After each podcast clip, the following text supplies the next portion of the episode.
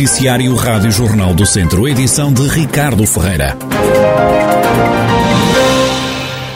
Seis pessoas foram detidas no último fim de semana pela PSP de Viseu. Metade das detenções, três dizem respeito a homens com 18, 36 e 51 anos que foram apanhados a conduzir com álcool a mais.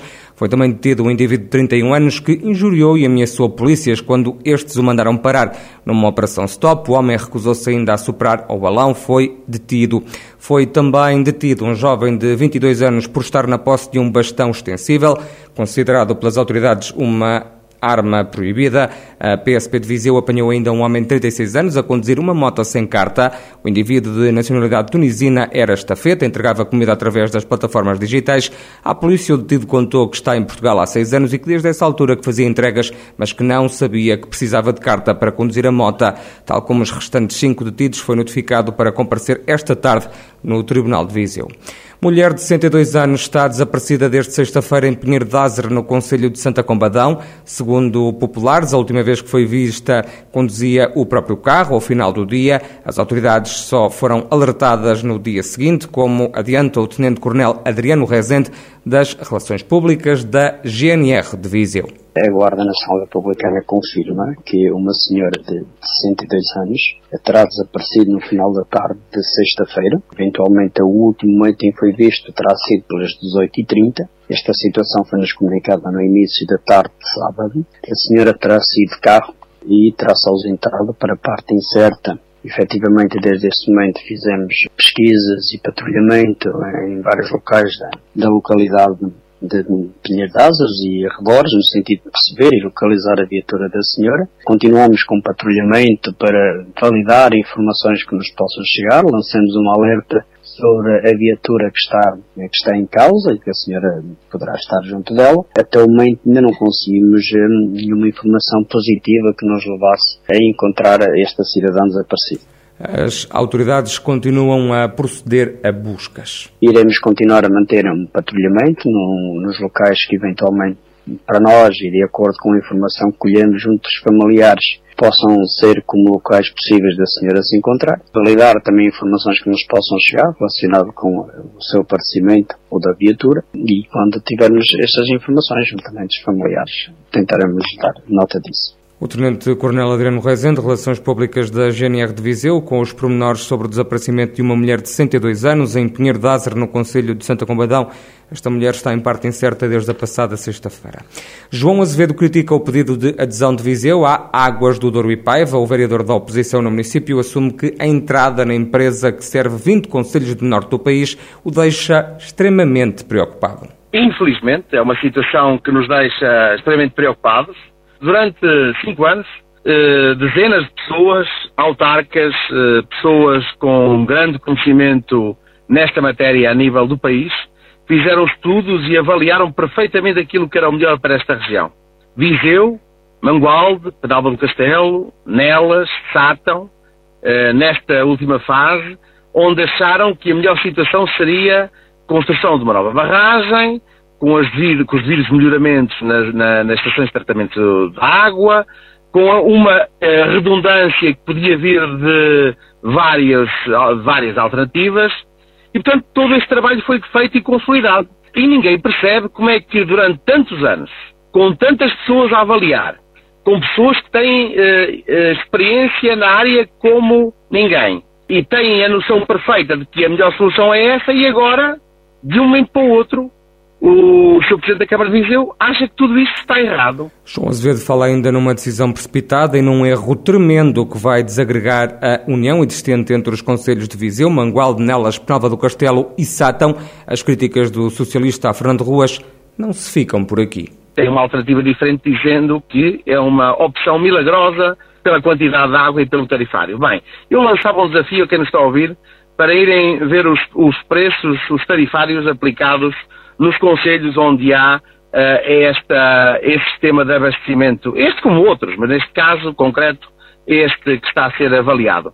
Segunda questão, dizer claramente que aquilo que foi investido durante anos foi deitado ao lixo, ou seja, uh, o trabalho, o conhecimento, a dedicação e também o custo financeiro ou o investimento sobre essa matéria vai ser deitado ao lixo de uma forma objetiva. Mais 300 mil euros, concretamente 330 mil euros, que foram investidos nesta matéria por os, por os municípios e que uh, vai resultar em nada.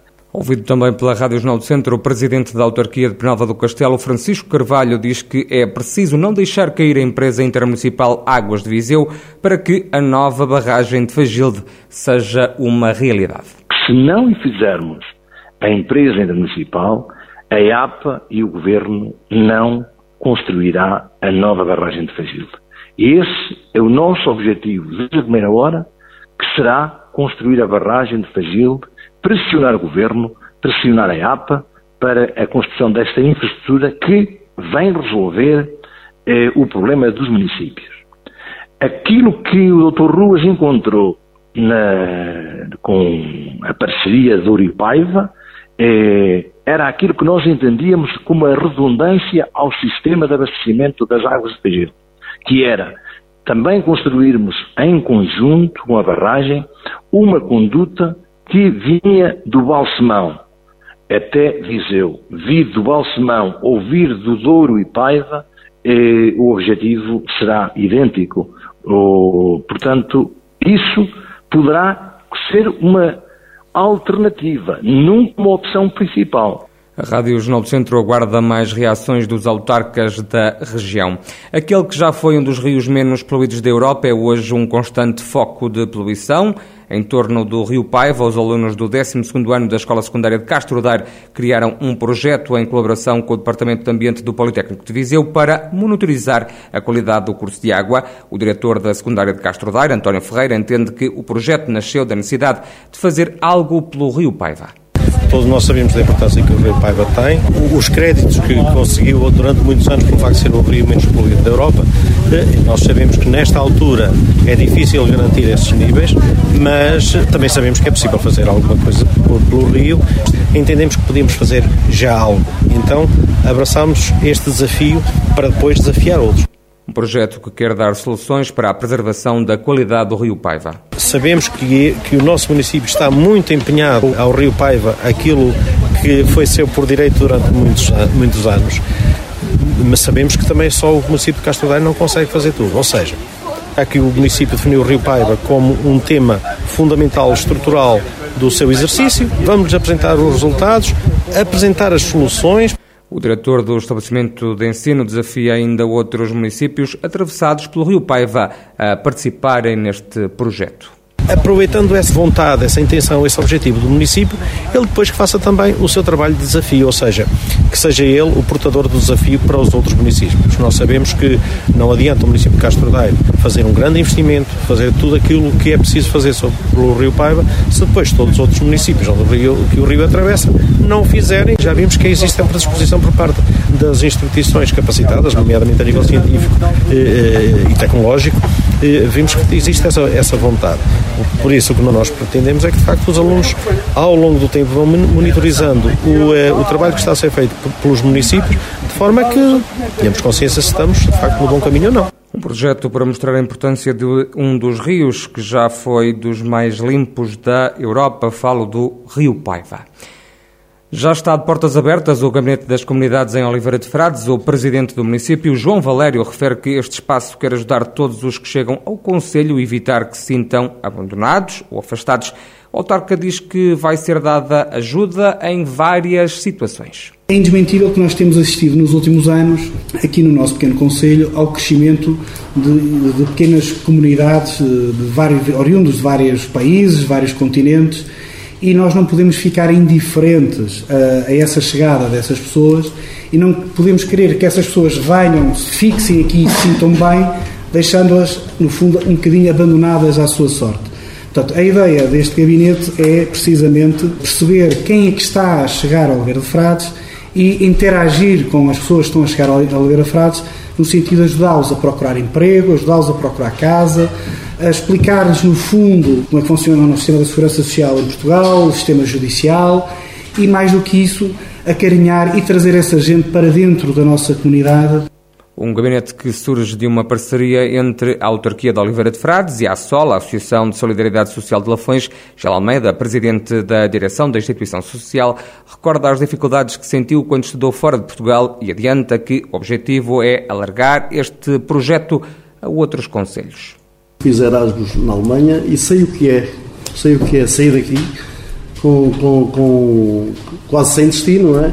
E ter alguém, ter um gabinete, que foi o que eu encontrei na Universidade onde fui, onde a qualquer hora eu podia fazer perguntas e, portanto, estive seis meses sozinho, mas sempre acompanhado. E o que se pretende fazer aqui é isso, para as pessoas que vêm para cá viver, que venham, que já sabemos que vêm numa perspectiva inicial para enfrentar dificuldades, que já sabemos como é que é isto, o período de adaptação não é fácil, mas que, apesar de sozinhos, entre aspas, tenham sempre aqui um local onde se possam sentir acompanhados. E, portanto, espero que resulte e, aliás, a ideia é replicar isto dos outros conselhos, Volzela e São Pedro Sul, porque em São Pedro Sul também há uma comunidade enorme eh, neste momento de imigrantes, e, portanto, precisam seguramente também desse apoio, desse acompanhamento quando precisarem. Está de portas abertas o Gabinete das Comunidades, um espaço que nasceu de uma parceria entre o município de Oliveira de Frades e a Sol. O objetivo é apoiar e incluir pessoas que chegam a Oliveira de Frades vindas de outros países para trabalhar e morar no Conselho. O município e a Sol já equacionam alargar este serviço aos restantes conselhos da região de Lafões. O campo de golfe do Montebello foi no fim de semana palco do Business and Art Golf Cup, o torneio que alia desporto à cultura foi jogado em dois dias.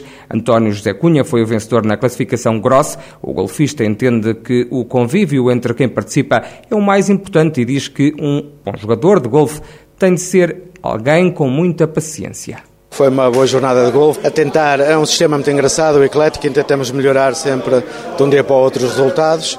Ontem tinha corrido bem, apesar do calor uh, tremendo no campo. Uh, hoje o objetivo era melhorar alguns buracos menos bem conseguidos. Uns consegui, outros não consegui. De qualquer forma, o cômputo geral foi, foi, foi excelente. Qual foi o segredo para a vitória?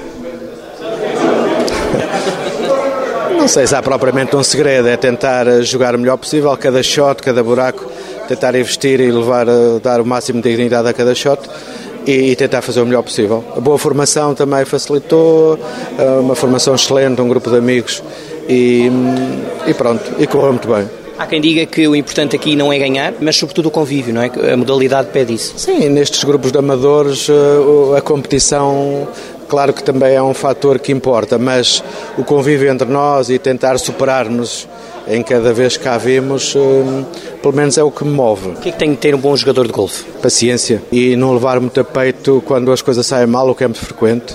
Na classificação net venceu Renato Fernandes. O golfista diz que mais fundamental do que tudo é haver concentração. É um desporto, ainda por cima com as condições climatéricas de hoje, é muito difícil e é um, pronto, é um desporto em que eh, andamos muito tempo no campo, é fácil perder a concentração num ou outro momento. E depois, nestes esportes, nesse tipo de esportes em que a bola está parada, desportos com bola em que ela está parada, são os esportes mais difíceis que há para manter a concentração. Influi aí um fator que é o fator ansiedade, que desta vez calhou-me o dia da, da descontração. No fim de semana aconteceu o Business and Art Golf Cup, uma competição que aliou desporto à cultura e que se jogou no campo de golfe do Montebello, no Conselho de Viseu.